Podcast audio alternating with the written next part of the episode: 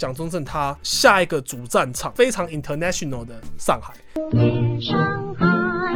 夜上海，对啊，刚刚那首歌就是非常著名的《夜上海》，跟上海扯上关系了啊嘛，上海是上长江的出海，全部要从那里进到中进到国内里陆。面对于日本来讲，这个中国的土地的确是甜到不行，他就想要让这场战争呢曝光在更多的这个国际人士的面前。整个八年抗战里面所爆发的第一场大型会战——淞沪会战，这个大型的第一场大型战役哦，蒋中正先手进攻的。把上海当做这个主战场这个操作，我们就是把它分成两个面向来看。我如果我在当时候，我就觉得说，干，我的部队再怎么落后，我怎么可能推不下你两千个人？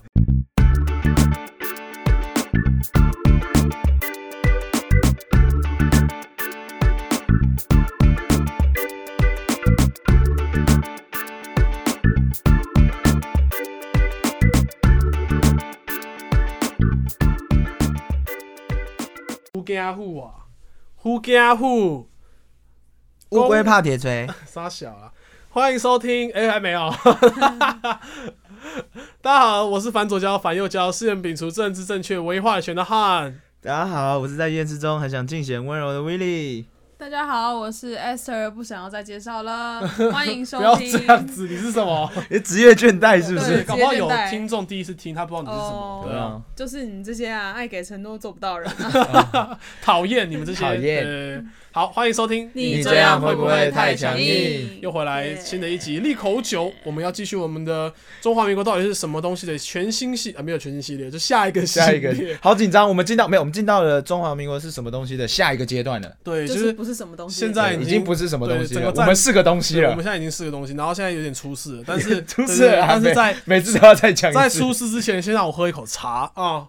好，那在这一集的这个利口酒开始之前呢，我我写我也想要来开场音乐给大家给大家听一下，没不晓问得可题。不可以？可以好，吧，我们来听一首歌好不好？好啊，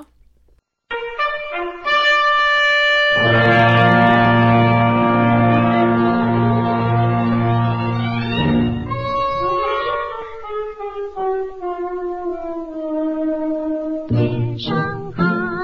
夜上海，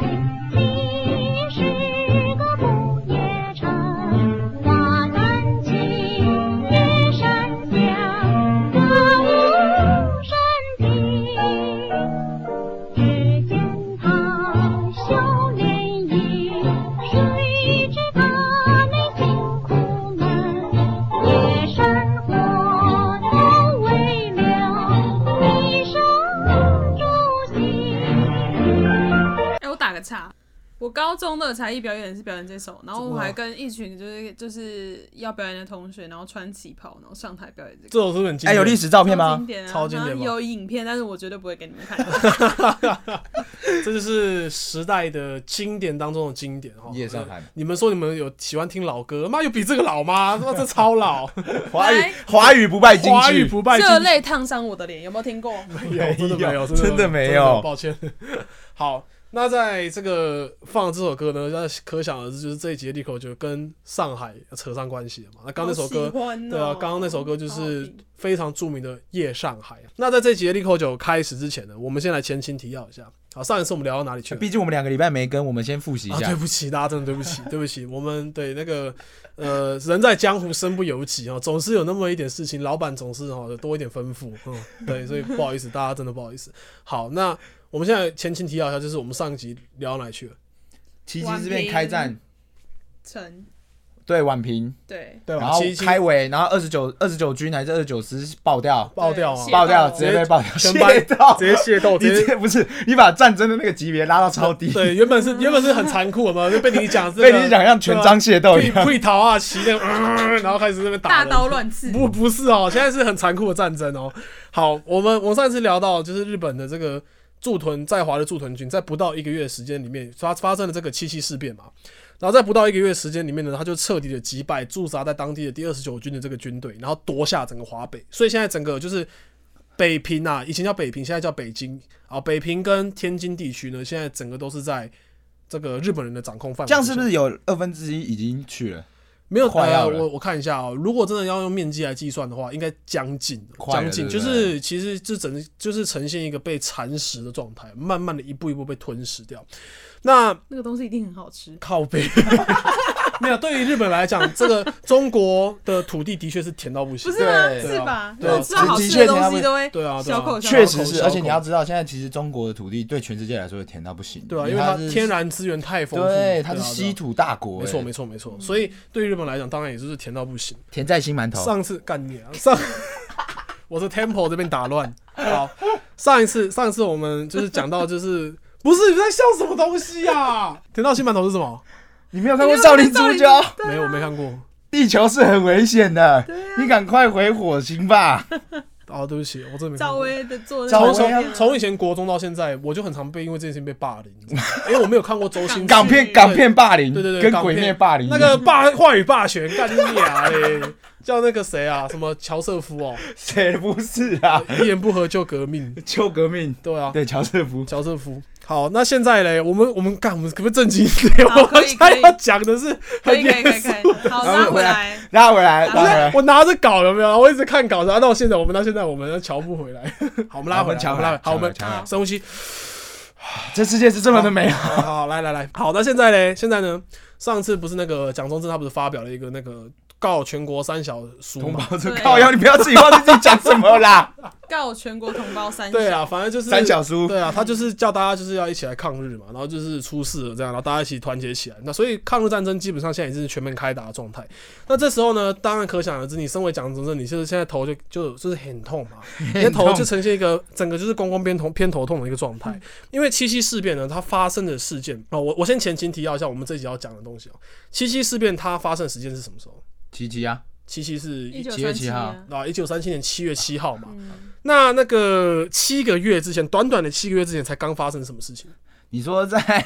在西安是发生的事情对，吗？发生了什么事情？有人有人被有人有人败走华清池，没有，有 人有人有被人绑架了，对有人造反嘛，对对不对？所以短短七个月之前，其实，在西安那边才刚爆发完这个西安事变。呃，西安事变结束之后呢，蒋中正他一回到就是那个南京南京里面去之后呢，他就把杨那个张学良跟杨虎城抓起来了，因为他们是还是必须要抓起来啊对，啦。就是说他们怎么讲这个行为，其实还是对造反当了时来讲就是造反嘛，对啊，所以他就把张张学良跟杨煽虎动城社会言论，呃对煽所动以他社现在会。有 Twitter 就会被停权。对，如果现在 那个张学良的推特的话，他现在就是整个被砍掉的状态，就是整个被 ban 掉，这样就完全不能他发每言。天就发军服超对烦。对对，然后张学良底下他所带领的军队是东北军嘛？那东北军是呃，一九三一年的时候九就一出八去事了变，对，他就被赶出家园，然后一直到现在。那他的东北军的人数有十几万人。那今天这个东北军呢，之前上一集有提到，就是说他们的抗日情怀是很高涨的。那今天蒋中正他把他们的这个头头逮捕起来之后，如果你是东北军的这个底下的军人，你会怎么想？气嘟嘟，对你一定气嘟嘟嘛，确实是对吧？其实啊对吧？你应该气嘟嘟嘛，对不对？你就会觉得说，啊干你娘嘞！啊妈的，我之前我们之前这么想抗日，结果你一直要他妈剿共，那结果现在反正就是西安事变好不容易就是就是你知道吗？乔了好像要建好立一像个要开开始打统日一的一个抗日战线，结果你现在把我们的头子抓起来了，那你现在是怎么样？所以其实对于其实当时这些东北军十几万人东北军，就是他们有在堵拦，就他对他了。们就堵拦，然后整个就很躁动，所以他们就呈现一个就是快要造反的样子了，就整个就快要跟中央军打起来了。所以为了要处理这件事情呢，其实当时呢，蒋中正就调派了非常大量的中央军到西安这一带。那西安其实是在不在，它是不靠海嘛，它是内陆的地对它方，内陆它地在内陆的地方，所以离海离那个。上海那一带是有很长一段距离的，所以当时这个大多数的中央军都是聚集在这个地方，准备去镇压这些东北军。那还好没有打起来了，还好是没有打起来。他才又要再一次内对战对了。对，还好是没有打起来。后来七七事变就有爆发了。呃，蒋中正他其实之前有提过很多次，他深知就是说现在这个中华民国的国力跟战力其实没有办法跟日军去匹敌，所以蒋中正一直以来的态度，他就是希望可以取得国际社会的认同跟同情，然后让真正的西方列强跟就是说来去调停。中国跟日本之间的纷争，然后让中国可以有更多这种喘息的机会。打悲情牌就对了。对，一个就是类似打悲情嘛，因为你弱国外，其实跟我们现在在做的事情也很像，有一点像。也很像，就是说我们现在没有办法单独面对对面的共产党嘛，对啊，所以我们嗯呃就很希望说，救呃救我对，可以争取日本跟美国的支持，其实跟我们现在的路线就很像，对啊。那呃，在这个整个华北在七七事变结束之后，整个华北都被吃掉的状况之下，那蒋中正他下一个主战场，他要选择说他接下来要怎么做嘛？他下一个主战场呢，他会就会放在我们刚开始一开始放那首歌的那个地方，也就是非常 international 的上海。好， ，international，他就想要让这场战争呢曝光在更多的这个国际人士的面前，啊，让他们亲眼去看到，可能比方说日本人，日本人到底在冲玩对日笑本？人怎么做，那我们中国人又是我们中国人哦，哦呃哦，呃，啊我们中我们他们我们中国人我不 能听。啊，好 难哦， 哇，政治政治不正确说说哦，话是很难的，政政治不啊正就确说是话展现中国的一个部分啦。对啊对啊对没有错哦，我们这次就是要来谈，就是这个抗日战争整个八年抗战里面所爆发的第一场大型会战啊、呃也就是我们最最最最最最开始立口酒的时候有提到的一个淞沪会战。淞沪会战的这个主战场呢，其实就是在上海一带了。要讲到这个淞沪战淞沪会战呢，就必须要先提一下上海这个城市，因为。上海一直以来其实都是一个非常非常特别的城市，尤其是当时在一九三七年这个上海市区、啊，不仅在它当时在这个时空背景之下，它在各个西方的建设之下呢，它是全亚洲最现代化的这种靠岸的城市、海岸城市之一。而且当时上海里面呢，有很多那种很特殊的市井。你其实你讲真的，你应该说你放眼全世界，你应该也找不到一个像上海一样的这样的一个市容嗯。好，其实像哦为现在好像也是对，现在反而还好，因为为什么会造成上海这个这么特殊的市容？原因是因为它的前朝，也就是中华民国的前朝是谁？清廷嘛清朝对吧？清朝嘛，清朝他当时不就是被这种很多的外国势力去欺负嘛，什么的，然后所以他就被逼要去这个开通商商口口岸岸嘛，对不对？那也因为这样子呢，拥有这个地势地利之便的这个上海市区呢，它就成为就是呃，变成说在里面它就划分出很多这种很特殊我们所谓的国界啊。然后为什么要选这个地方？要你要科普一下，应该上海是上长江的出海口嘛？没有啊对不错，没有错。对，对，它在长江的出海口哎呀上，有点东西哦那是当然，所以它自古以来都是一个非常非常重重要要。它可是它以前其实只是个小渔村，对，但它刚好卡在这个很赞的一个位置上对，，就是等到这种航海时代来临之来临的后，时候它就成为了一个非常重重要要，的，因为全部要从那里进到中进到国的内陆里面没有错，对因为因为整个就是贯穿整个中国中国的的一内条陆河，流对域对啦对对对对所以你没有一定要错没有从错这里去。没有错没有错，谢谢威力的补充，可见这个数值非同小可啊，嗯不是一般不是一般人来的。好对，是智障。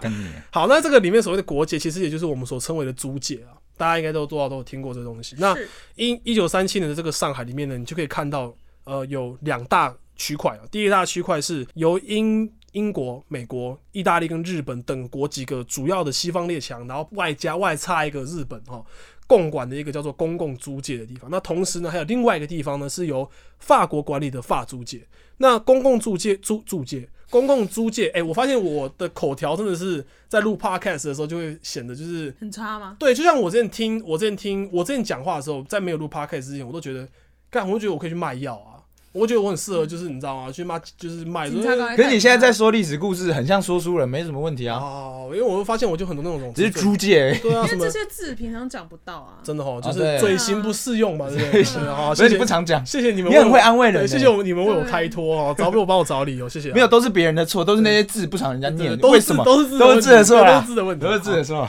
那公共好，我们再聊我们再拉回来，拉回来哈。公共租界呢，它是由这个上海公共租界工部局进行管理，它就是一个单位啊。然后它它的这个性质就类似公共租界里面的一个政府单位。各个租界的成员国呢，它在这个单位当中都设有席位，当中也包含日本。在工部局当中都占有这个一席之地，在租界当中呢，又会依据这个地区划分划分为不同国家的租界。那那个地区里面可能就住着该国国籍的居民，那并且呢，各个这个公共租界的管理国呢，它都会派遣少量的一些象征性质的部队啦，在驻守在这个租界里面，然后保持一个叫做所谓的武装中立。所以那是他的领土吗？就是是，比如说像是我们现在大使馆，它就的是他它国领土，对它的概念就有点像是在回归中国之前的香港，哦，就是那。种感觉。那他哎，香因为港那时候是英国的领土吧？对不对？它就是就是对啊，算是吧，对不对对？不对？它算吗？对其实算吧好像算又好像不算嘛。是对，因为对他是是他租算界，吗他租了九十九年，对啊，对啊，，他算吗？其实就是在回归中国之前的香港，就是那种感觉。反正这些驻守在这里面的这些部队的，他的反正他的主要任务就是要去保护该国的这个侨民跟居民的一个利益跟安全。刚刚前面有提到啊，反正蒋中正他的概念就是说，他希望国际社会去同情、去支持中国，然后让国际社会来去调停跟日本之间的纷争。所以，像上海这么一个国际化的城市呢，对 international， international，他就确评中选，那就是变成了蒋中正他心中一个开启下一个决战的首选的地点。而且再来第二点就是说，上海呢，它不仅是就是通往这个中华民国的首都在哪里，南京嘛，南京对对吧？它是通往那个南京的一个门户之一。同时呢，它也是最能够引起这个国际关注，然后让这种国际社会去施加日本压力的一个战场。那同时呢，他也非常清楚的意识到一件事情，就是说，今天跟日本的这场战争，如果有那么一点点一丝一毫的胜算的话，他唯一的机会就是他要唤醒那些还在睡觉的地方军 阀，啊睡觉对，是不是让他们愿意就是把他们底下的军队全部派出来，共同来装抗睡日的人叫不醒啊，对对对，然后没有，他们后来有醒啊，醒了是这不些是？人是有醒，所以他们不是装睡，他们就是睡着了，对真的就是就真睡着对真睡真睡真午休睡要。睡到两我点，觉得对对对太久了没有错没有错。所以呢，他就是希望呢，他可以让呃使用这个蒋中正跟中华民国底下这个中央军作为整个抗战的典范，就是说领头羊的概念，然后它可以引起这些军阀后续的一个追随追随的效应。然后呢，他希望可以直接一举投入自己手上最精锐的一批部队，然后一举呢把这个在驻扎在上海的少量的一些日本日本的兵对日本的陆战队，直接把他推到海里面去，对，直接把他 你看陆陆战队就很很暗海性，然后还要推到海里面去这样，要推进然后游回来，然后再游回来，推进背着枪再游啊回对来，他们游回就来然后我们跟我们的蛙人一样这样，对对还是什么概念没有，啊？反正他的想法当时是那样。那我就我就说过，你可能比委员长还要聪明。 没有，不要再说我比委员长还要聪明了哦！他真的自以为比委员长聪明。我没有，我没有，所以呢，你没有听错哦。其实淞沪会战这个大型的第一场大型战役哦，不是由日本发起，是由蒋中正选定这个地方，并且由蒋中正先手进攻的。哦，淞沪会战哦，他先手，嗯，先手还输，帅死，是你哦破梗，不用破梗，一定输的啊。 要不然讲好像还没发生一样。要是没输，怎么会打那么久？要是赢了，早就他妈一九三八，你妈的故事就讲完要了。是没输，你现在就不会是要是坐在这没里，输，我们现在就是台湾省，对，我们你现在台现在就湾会省，坐你在就那是里中华民国台湾省居台民台湾省居对，民没有错，没有错。所以呢，这个边还要提一下，就是当时这个日本的态度啊。其实因为当时日本的态度，他一直以来都，我前面其实有提过了，就是说他并不是想要把你中国整个灭了哦，把你中国整个他妈烧了。因为其实中国大陆有讲过嘛，很大，大到你难以想象。所以其实对于呃，日本的这个政府跟他们的这种地方搞事的军阀而言，其实他军阀不是军阀，就是军队的这些嗯指挥官而言，他们其实都只是想要搞点小动作来去扩增一下，就是日本在华的一些利益跟他们可以掌控的一些领土的范围。他们的想法就只是这样，他们没有说要我一定我操，我要把你整个政府给灭了，没有，其实没有。对，那再来第二点就是说，上海这个城市呢，它里面有我刚刚前面有提到嘛，它有很多很多的这个海外的一些西方列强的军队，然后他们的居民当中也当然也包含很多的企业的利益等等的。那一九三七年的日本，其实他并不想跟西方列强直接产生正面冲突，所以自然而然，其实日本也不想在上海打，因为很不方便嘛。很不但很不方便。你站在他的角度，你你看，今天我我我如果真的可以挑的话，有一个战场是我他妈炮弹能轰几发我就轰几发，可是有另外一个战场，这就是说你炮弹你不能想怎么打怎么打，因为绑手绑脚。对你如果一不小心打到猪界里面，干你娘出大事。出事了，对，干起来就出大事。所以，所以日本当然就不会想要在上海打，把上海当做这个主战场这个操作，我们就是把它分成两个面向来看。我们站在这个政治的面向，其实是可以理解的啦。可我以相信，我相信听起来是合理的，就是说，当然嘛，你今天要，你如果你今天你这场仗打在，比方说一些。好，我不就不要说地名，我们就直接说鸟不生蛋那种内陆的地方啦，就是不知道哪一些地方，然后听都没听过的。你如果真的是在那边开战的话，讲真的，外国人跟那些记者，他能看到这些战事的这种现况，然后并且把这些消息带回他们的国家的几率很高吗？就不高嘛。那记者怎么进来？对不对？那那些人怎么进来？怎么去看到这些事情？所以选在上海去打，的确是能够最直接而且最残忍的把这个战争呈现在这些海外的海外，我就讲海外，这干嘛职业 病呢？啊！直接呈现在这些就是可能西方列强西方列强的他们的眼前，没有错。所以这个政治立场是可以理解的。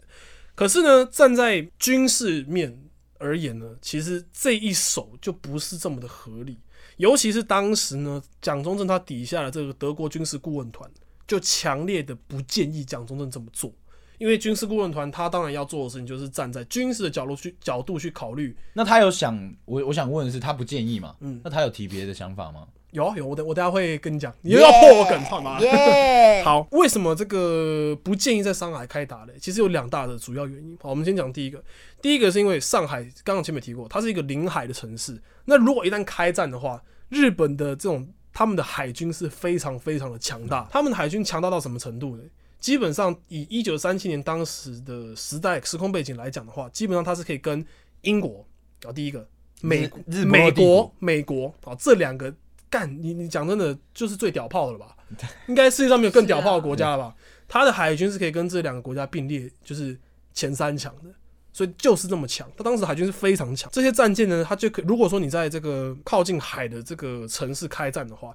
你就可以这些日本的海军的这些战舰，它就有机会可以使用它舰上的那些大炮来进行这个所谓的火炮支援。啊，这很像以前玩《世纪帝国》，如果你在你的骑兵没打错到海边，没就错会被人 家的没船错炸，没错，你如果把那个箭塔盖到海边的话，对人家那个火那炮个火炮船瓶直会接过就来对着你嘛喷。人家打到你，你打不到他嘛， 就是这么鸡掰。那些战舰对他们来讲就是这么鸡掰，而且你要知道，战舰上面那些大炮、哦，它不是像我们陆地上可以看到的那种大炮，因为战舰的大炮它设计是要拿来打别的战舰的，那一套战舰非常的庞大，装甲超厚，对，装甲超厚，所以你要能够摧毁另外一艘战舰，你可想而知，你舰上的这种舰炮的的这种威 你力在骂人对不对 舰炮，舰载火炮？OK 舰 OK，舰炮，你说谁呢？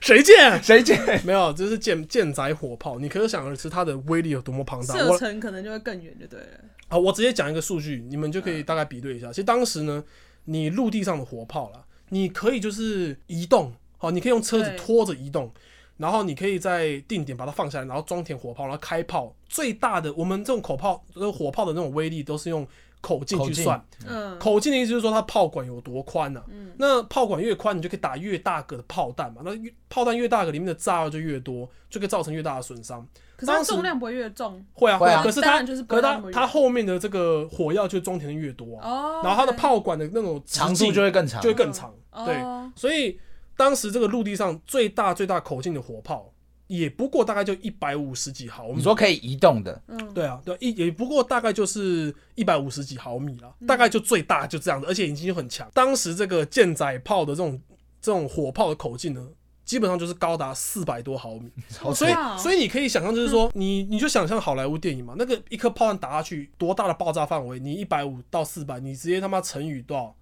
二点2.5多，对，倍二点多嘛，就对是又啊两倍多的威力。我补充一个，我跟你说，马祖就是栏杆上面其实是有不能移动的大炮，就是直接锁死在那个滩岸上它面的嘛，对它两岸百防六炮，它是二六零的、二五零还那种260炮，就是射箭来打船的，那个炮可以射到福建。嗯嗯，你要想两百五就可以射到福建，从栏杆射到福建哦。那四百多，那那400四百可以射到哪里去？对，你要想那 射到个哈萨克吗没错没 错，太远了，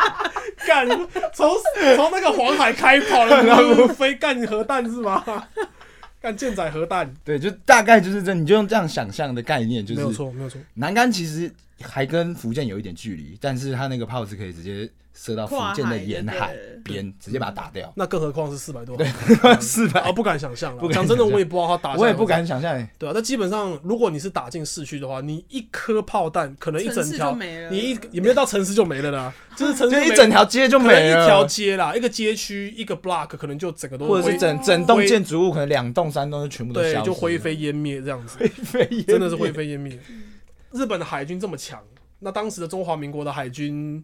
嗯，大概什么多强什么海军？哎哎，问号，海军有这有什么东西？呃，什么是海军？什么？哎可对以吃对吗？基本上基本上是没有啊。其实他们有概念，但就一直做不出来。其因为实从清朝就想做了，其实他们就想要干海军。你知道是为什么吗？就像我前面提到，这个中国的这个重工业在当时其实根本就没办法发展起可来。是你不觉得很奇怪吗？因为明朝那时候打倭寇打超厉害的，那怎么到后面？啊，我就跟你讲嘛，就是清朝到后面，它就是就是腐败掉了啊、它的它的整个进步的这种，包含它后期末期的这些税收什么，都已经不足以支撑它去建造新的东西，建造新的东西。西或者组建军因队。为我记得是更何况戊戌变法还是什么变法，其实他是有想要建造清朝的海军，所以才去打甲午战争嘛，然后一打就爆掉，嗯，没错，就被日本打屌虐。他他整个当时号称就是呃亚洲最强舰对队。对，然后就是日然后本一开过来就爆甲午了。战争一打，连日本人都很 surprise，哎、怎么他妈？哎、啊，不是是说最强他吗？不是最强吗？阿甘尼亚怎么没了、啊，一打就成。对，真的就是这样对，。而且然后而且他们亚洲最，哎、他们不是说一打就成哦，他们是连开船出去都还没嗯就被日本人打成了，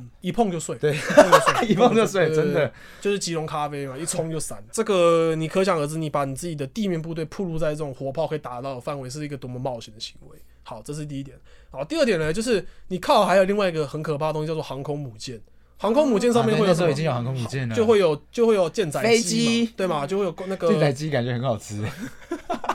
会有舰载机跟童子机嘛，还有梦哎仔机，还有轰载机嘛，嗯 就会有舰载机。那舰载机就可能是战斗机，然后轰炸机等等的。因为航空母舰就是一个类似海上机场，哎、我想问，那个时候是不是日本有有全世界最多的航空母舰？没错。当时日本的航空母舰有六艘，哦，连连连美国、英国都没这么多艘，美国好像才三艘而已吧。然后还有两艘停在珍珠港就被对炸对掉。对对，反正就是当时日本海军是非常的强大的，当时有六艘航空母舰。如果这个航空母舰靠近你的话呢，你就可以用这个舰上的这些飞机跟轰炸机，对于地面部队一样，就是造成非常大量的损伤。那当时的中华民国有没有空军？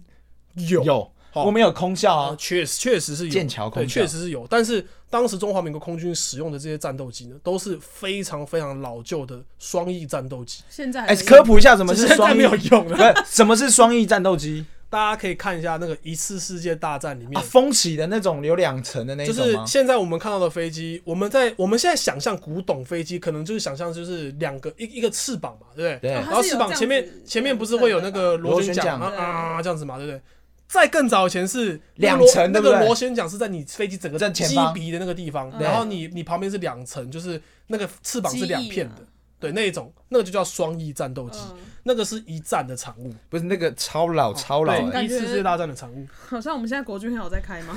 没有，小军没有。如果用年份换算的话，现在的国军确实还有在开那种就是超级无敌古董级的。哦对啊 金国号，以以以以年份来换算，对，啊，金国号海军有金国号嘛，然后空军有那个 F 五还是什么东西的，就是金国号，啊哦是金国，五不六是十年的啊不是吗 F 五不是金国号了，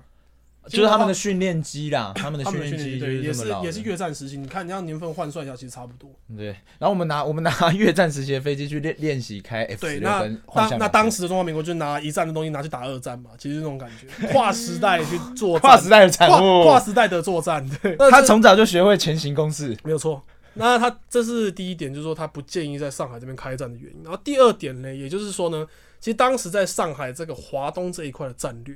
它是规划好，其实它其实是有规划，它是规划好说要在距离上海有一段距离这个苏州跟无锡一带建设大量的这个已经建设完了，就是有建设了非常大量的陆上堡垒跟一些就是这种战略攻势的防线，可能战壕啊、堡壕沟垒，然后壕沟，然后地下的这些就是坑通洞道什么之类、通道之类，有点类似法国在二战时期非常出名的那个马奇诺防线。嗯不知道你们有没有听过，就是马奇诺防线也是一样的东西，就是它在一个防线上面一条非常长的地方构森林对不对？是那个对，森构林筑了非常大量这种土工防线的这种工事，然后呃，就有很多这种堡垒什么。那这些水泥工呃水泥工事的这些呃掩体呢，就可以为地面部队带来非常好的掩护效果，对不对？你今天你今天有两种状况嘛，第一种状况是你人在平原上面，然后子弹打过来，你当然你要躲，顶多躲个石头，躲个树。那那个子弹可能还会穿过去，那你炮弹打过来，可能那个树啊，那个石头就炸连开连着你一起飞走。 但是但是那种那种你如果是预先就要为作战而建设的这些土工防呃这种水泥工事的这种防御的这种建筑的，它是可以去抗击这些可能从头上落下来的炮弹，或者是从前面打过来的子弹，所以对士兵来讲就可以起到很好的一个保护的效果。所以当时原本的战略是说，在这个地方去建，就是说利用这边的防防线，然后来抵挡整个日军的进攻。但是无论如何呢，尽管在军事层面上面，其实呃，在上海开战都不是一个理想的状态啊。但是无论如何，反正当时蒋总统的想法就是。因为当时驻日本驻扎在上海的这个部队，其实只有非常少量的两千人的海军陆战队啊，其实真的就是算很少了。所以他会觉得说，讲讲真的，我自己会这样觉得，我就觉得我如果我在当时候，我就觉得说，干我的部队再怎么落后，我他妈一人拿一个树棍，一个木木木棍，我我我直我他接。妈一个人捅一对 下，啊，我一个整个直接海过去，我怎么可能推不下你两千个人嘛？我拉个他妈十几二十万人上去，对我用推的，干我把你推进去，我怎么我怎么可能打不借赢？过，对借过，结果个对吧？不可能 吧？对不对？就是就觉得我行军都把你踩死对。啊，嗯我行军，我用我用踩都把你踩死。但当时蒋中正的想法也是这样。接下来呢，蒋中正他就准备实际上开采了对，直接开采，然后在上海这边跟日本决一死战。啊，哎，目前为止看起来胜率都好像蛮高的吼。好，那接下来就要开始讲述一些这种战斗实际的过程。但是不论如何呢，蒋中正就是决定要在上海跟这些日本的部队决一死战。我呃不管了，不管接下来呢，我们就会进入到这个淞沪会战的一些战斗的细节、战斗画面战斗画面。那我们就留待下回再来跟大家分享。 好紧张哦，哎、以吗嗯其实很紧张哎，我可以吗我我那时候听的时候战斗细就节觉得不是听啊，我那时候看的时候就觉得 好紧张，嗯因为已经要真的开战了。而且而且这是由就是中华民国先手的，对，有一种嗯它不先手，他不是就是说你一手应该可以讲说，因为你先手你就有先手优势，所以其实手上是有一手好牌的，对啊。那接下来这个牌怎么打，接下来会怎么发展，怎么搞成这样啊对，？我们可自己以打烂的。下集我们再来好好的来讲述一下这个整个战斗的发生过程。那对于军事方面可能比较不是那么熟悉的听众，可也可以回去补听一下我们呃上个礼拜所上架的那个硬聊。对，就是由我本人稍微稍微就是提一些很 很简单的东西啊，就是可能让大家更有一个对于军事的一个画面跟想象这样子。那我们这个利口酒的部分呢，就我们下周六再跟大家见面喽，好不好？我能说不好是不是？啊是老师，好啊，那这边还是想要感谢一下，就是各位听众，就是有我我有听到来自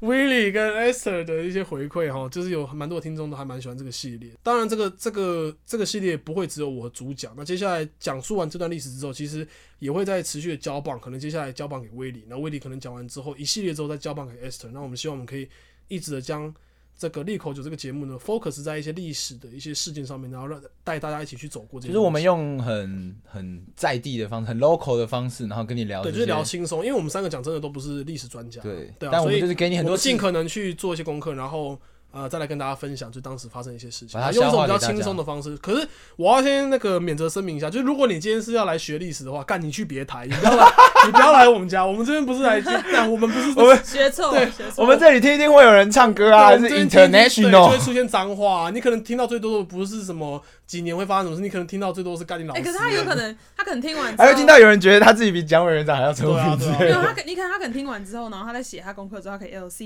A B C 猪，对对，写很快。所以所以你要学历史，你去别台。但啊你想听故事，赶快回对，来你。要是听一些他妈的译文哦，你就把我们讲讲的都当做那种乡野，比如说什么，么蒋中正腰闪到对啊，对对，什么，讲说腰闪到啊、脚很痛什么之类，这种就来听我张们就学对良了。 玩 Tinder 啊， 没有我听他的啦没有，听的我江水航的 IG 被 ban 掉之对类对的。对。好，那谢谢大家的收听哦，我是这样太强硬的哈，我是威力， Sister，那我们下周三再见喽。拜拜，拜拜。